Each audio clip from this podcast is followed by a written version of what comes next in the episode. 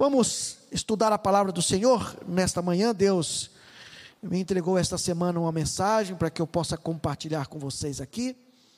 Uma mensagem muito especial. Quero convidar você a abrir a palavra de Deus em Isaías, livro do profeta Isaías, capítulo 44. Isaías, capítulo 44. Nós vamos ler dos versículos 3 a 5.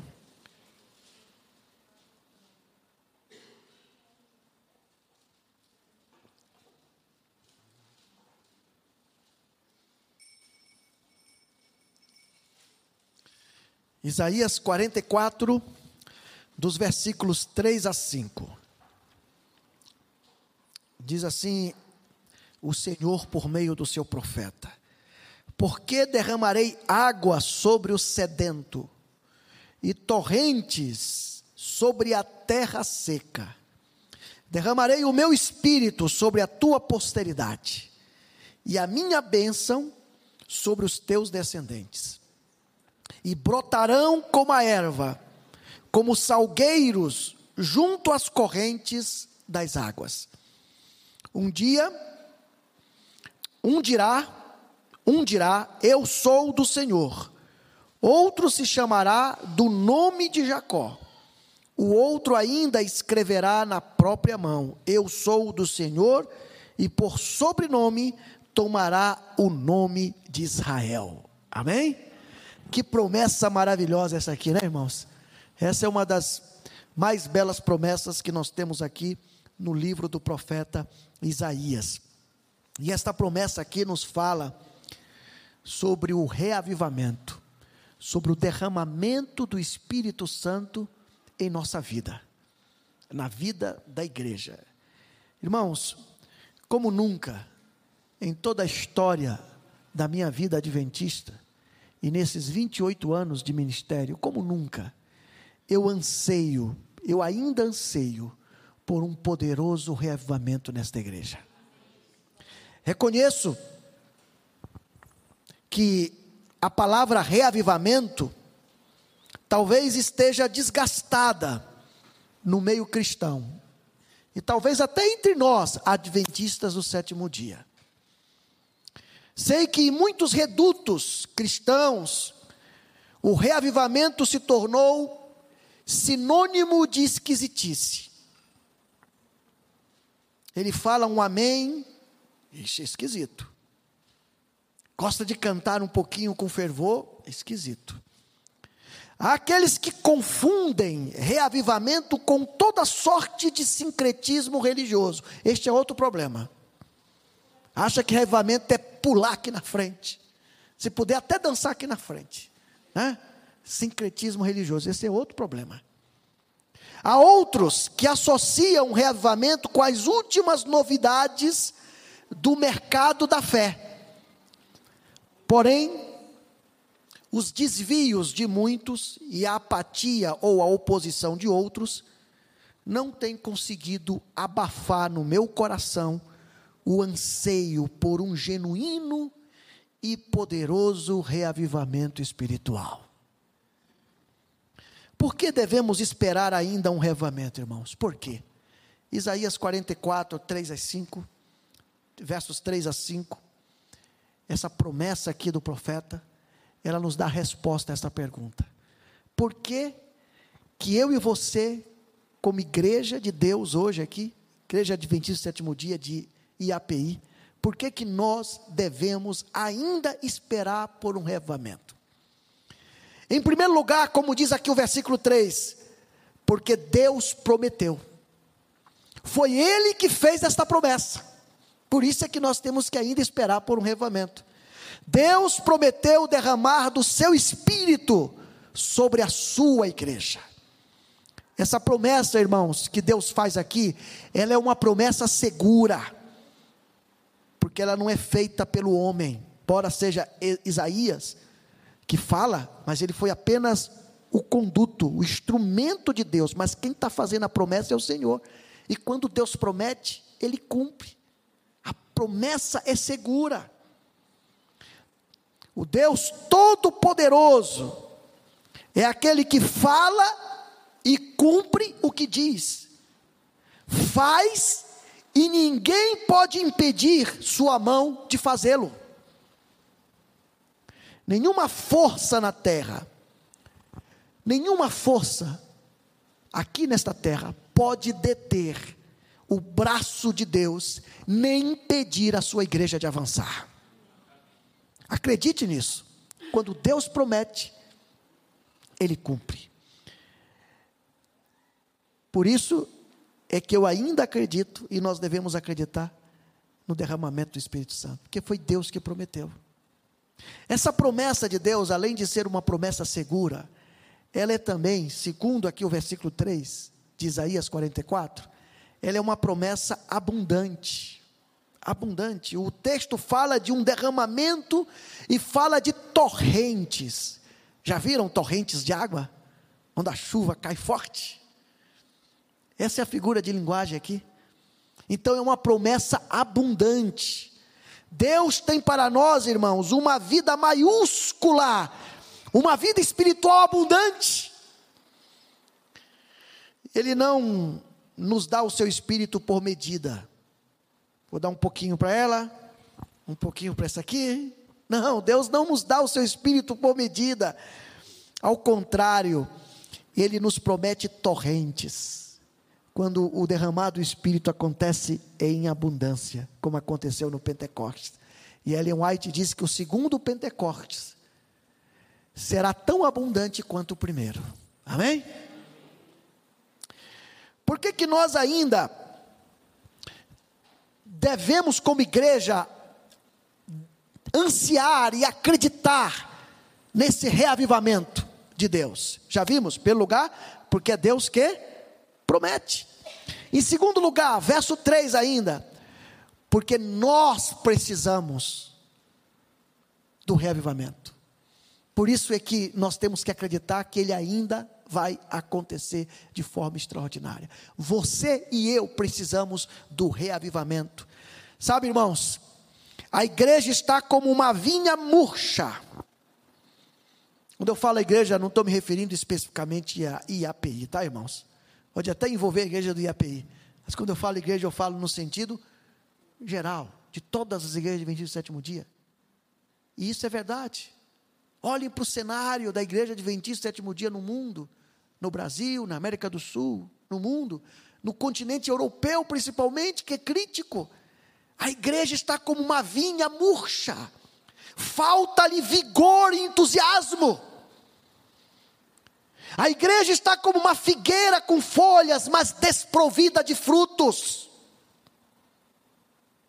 Em muitos lugares da nossa igreja, está faltando a sã doutrina, está faltando pregarmos mais sobre as verdades de Deus, as verdades que não podem ser contestadas. Em muitas igrejas, irmãos, há ortodoxia, mas não existe poder.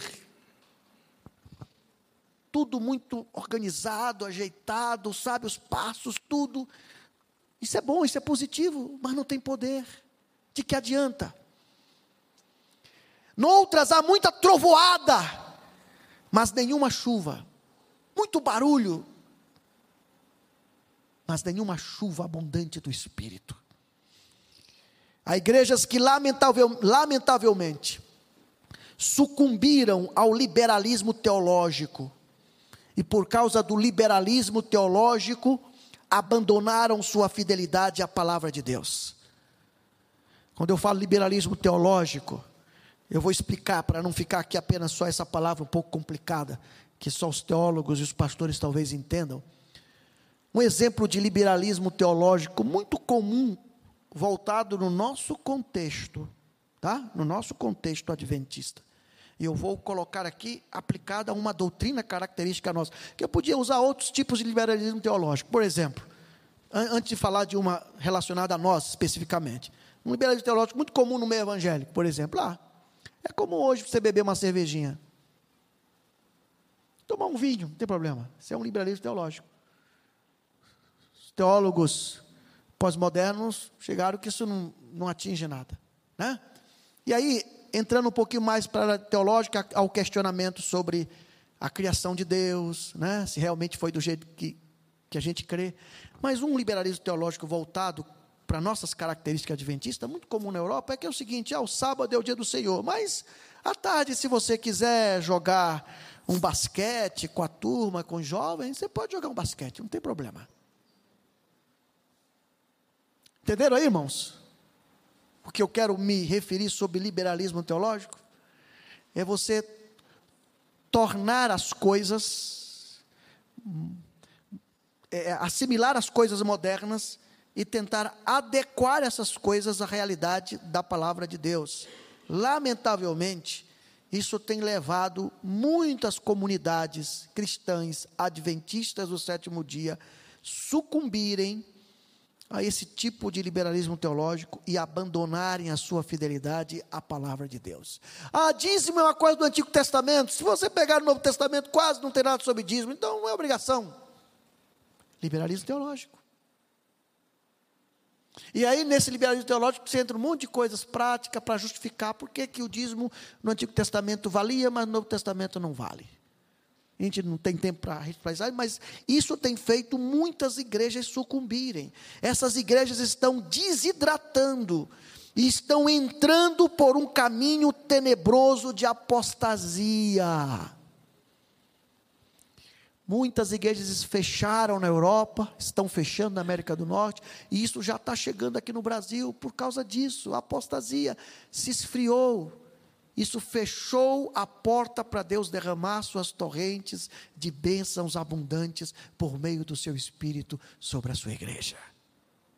Há outras igrejas que, governadas pelo pragmatismo, se renderam ao sincretismo religioso, ao conjunto de práticas religiosas, abraçaram as últimas novidades do mercado da fé e sucumbiram ao antropocentrismo idolátrico isso tem mais a ver com o mundo evangélico, né? São aquelas igrejas da teologia da prosperidade, aonde você tem que se sentir exaltado pelas conquistas materiais do mundo.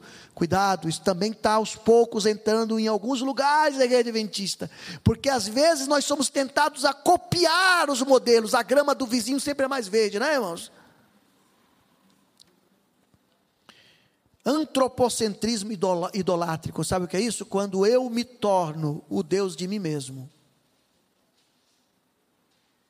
Antropocentrismo idolátrico, quando o homem se torna o Deus de si mesmo. No texto de Isaías 44, 3 a 5, o Espírito, ele é simbolizado aqui pela água. Já viram? Porque derramarei água sobre o sedento e torrentes sobre a terra seca. O Espírito Santo está sendo aqui exemplificado pela água. O que isso nos ensina quando Deus diz por meio do seu profeta que o Espírito Santo, que a água é símbolo do Espírito Santo? Isso está querendo nos dizer que não há vida sem água. Não é verdade? Há vida sem água, irmãos? Não. Nós podemos ter a melhor terra, a melhor semente, o agricultor pode ter os melhores insumos e a melhor tecnologia para plantar, mas se ele não tiver a água, a semente morre mirrada no ventre da terra. Da mesma forma, ouça o que eu vou dizer agora. Como igreja adventista sétimo dia, nós podemos ter os melhores templos, os templos mais modernos, podemos ter a tecnologia mais sofisticada, podemos ter os melhores pregadores, os melhores cultos, os melhores músicos, mas sem o poder do Espírito Santo não há vida na igreja. Como disse Charles Spurgeon, é mais fácil um leão tornar-se vegetariano do que uma alma sequer ser salva sem a obra do Espírito Santo. Por que, que nós ainda devemos acreditar e desejar o derramamento do Espírito Santo, o revivamento? Primeiro, porque Deus prometeu. Amém?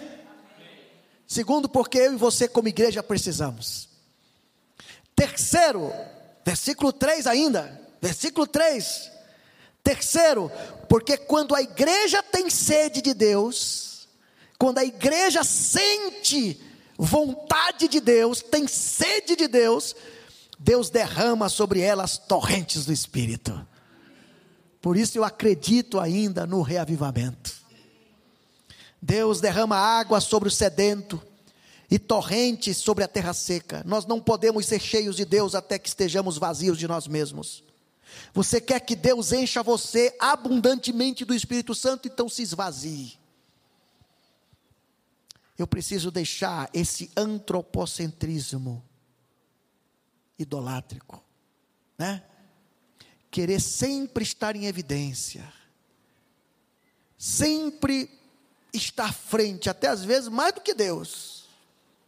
Enquanto eu não esvaziar este ego que tem me inchado completamente, Deus não pode encher a minha vida abundantemente do seu espírito. Isso é uma verdade que nós precisamos entender hoje, irmãos. Não podemos ser cheios de Deus até que estejamos vazios de nós mesmos. Se queremos ser cheios do Espírito Santo, nós deveríamos gastar pelo menos, pelo menos, meia hora todos os dias, quebrantando a nossa alma diante do Senhor.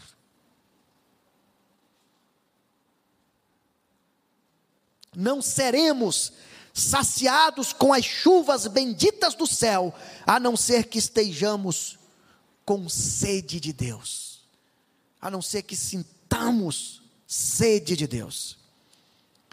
É por essa causa que o reavivamento sempre foi precedido por oração.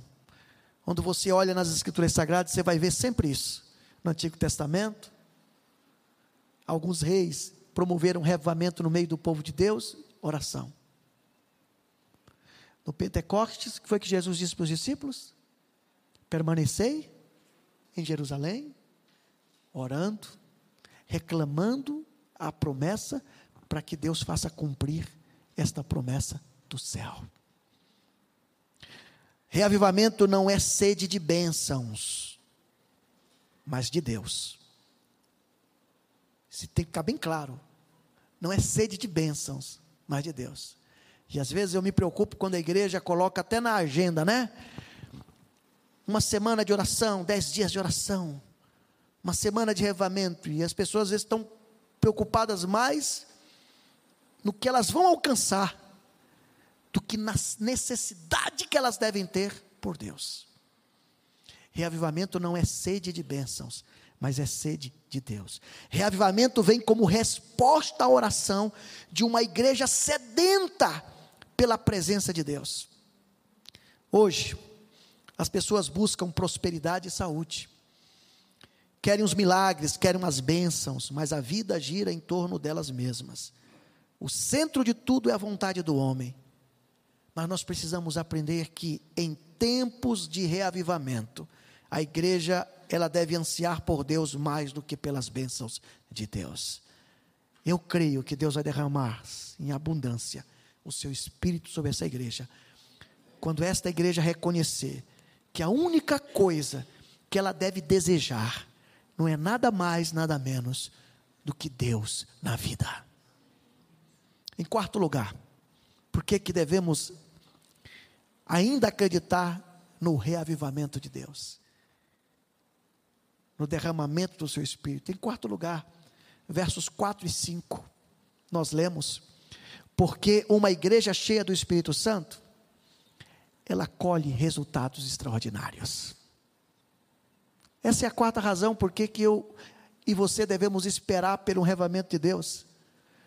Além dele cumprir a sua promessa, além de nós como igreja necessitarmos, além de buscarmos sentir sede de Deus, vontade por esse revamento, é porque Ele quer ver esta igreja alcançar resultados extraordinários. Olha o que diz os versos 4 e 5: E brotarão como a erva, como salgueiros, junto às correntes das águas um dirá, Eu sou do Senhor, outro se chamará do nome de Jacó, e o outro ainda escreverá na própria mão: Eu sou do Senhor, e por sobrenome tomará o nome de Israel. Isso aqui, o profeta está dizendo, são os resultados de que quando Deus derramar o seu espírito sobre o seu povo, vai acontecer isso. O primeiro resultado de uma igreja cheia do Espírito Santo, sabe qual é, irmãos?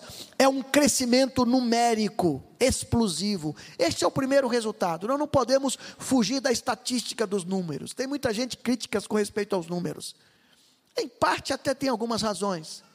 Porque às vezes nós, às vezes eu como pastor só estou preocupado nos números, né? Mas os números, eles continuam existindo quando Deus derrama o seu espírito. Lembra no Pentecostes? Quando derramou o seu espírito, de uma só vez foi batizado quantos? Quantos? Três mil. E foi crescendo. Esse é o primeiro resultado. Os descendentes de Abraão, eles brotam como ervas, como salgueiros, junto às correntes das águas. Pecadores endurecidos são quebrantados, multidões aos borbotões correm para a igreja com pressa para acertar a vida com Deus. Ah, irmãos, eu sonho um dia em ver nessa igreja uma fila de gente aqui esperando ser batizada. Um tanque montado aqui, resultado do reavivamento, do derramamento do Espírito Santo sobre o seu povo. Igrejas vazias ficam cheias Igrejas fracas ficam robustas e cheias do poder do Espírito. Esse é o primeiro resultado. Crescimento numérico expressivo. O segundo resultado é que os crentes se tornam ousados no testemunho. Isaías, capítulo 44, verso 5, fala desse testemunho quando o Espírito Santo se derramar abundantemente sobre essa igreja, você, meu irmão, ouça o que eu estou dizendo. Você que se sente talvez tímido, como eu sou tímido, o pastor Wagner é tímido, viu? Vocês estão vendo, estão vendo aqui eu, eu, eu, eu, pregar assim, um pouco, mas no particular eu sou tímido, eu sou, a minha natureza é tímido. Quando eu conheci essa mulher, só ela sabe, né? Primeira vez que eu fui lá, né, dizer um oi para ela no, no, refeitório do colégio, eu quase enterrei a cabeça na, na, na bandeja de, de comida, né? Timidez. Você que é tímido como eu, quando o Espírito Santo derramar aqui, você vai se demonstrar ousado. Você vai dar um testemunho ousado, porque esse é o segundo resultado. É que os crentes vão se tornar ousados, um testemunho, cada um diz ao seu próximo: Eu sou do Senhor. Olha o testemunho aqui. Uma igreja cheia do Espírito não cala a sua voz. Aonde chega, fala de Jesus. Aonde chega a testemunha da sua fé. Uma igreja cheia do Espírito não se acovarda, nem sonega ao mundo a mensagem do Evangelho.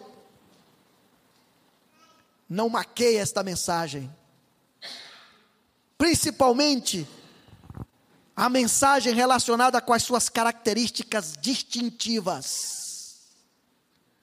Uma igreja cheia do Espírito Santo não teme dizer: Eu sirvo ao Senhor no sétimo dia da semana. E eu não posso ceder um milímetro disso. Testemunho ousado. Não se acovarda. Uma igreja cheia do Espírito Santo confirma com a vida aquilo que prega com os lábios. Prega com a boca mas também prega com a vida. Não há abismo entre o que a igreja prega e o que ela vive quando ela está repleta do derramamento do Espírito. Os crentes escrevem na própria mão, como diz Isaías 44, 5: Eu sou do Senhor. Testemunho ousado. Ó oh, irmãos, que Deus derrame sobre nós nesta manhã as torrentes do seu espírito.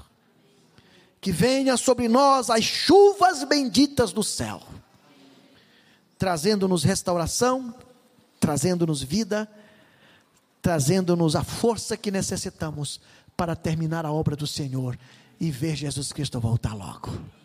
Você quer comigo hoje dizer: Eu quero, pastor, orar mais por esse revivamento. Quantos desejam dizer isso? Levante sua mão. Eu quero, pastor, acreditar mais neste revamento. Você, você quer se juntar comigo nisso? Então, nos unamos em oração, irmãos, para que Deus faça cumprir esta maravilhosa promessa em nossa vida e nós possamos ver os resultados acontecerem. E o maior deles, Jesus voltar logo.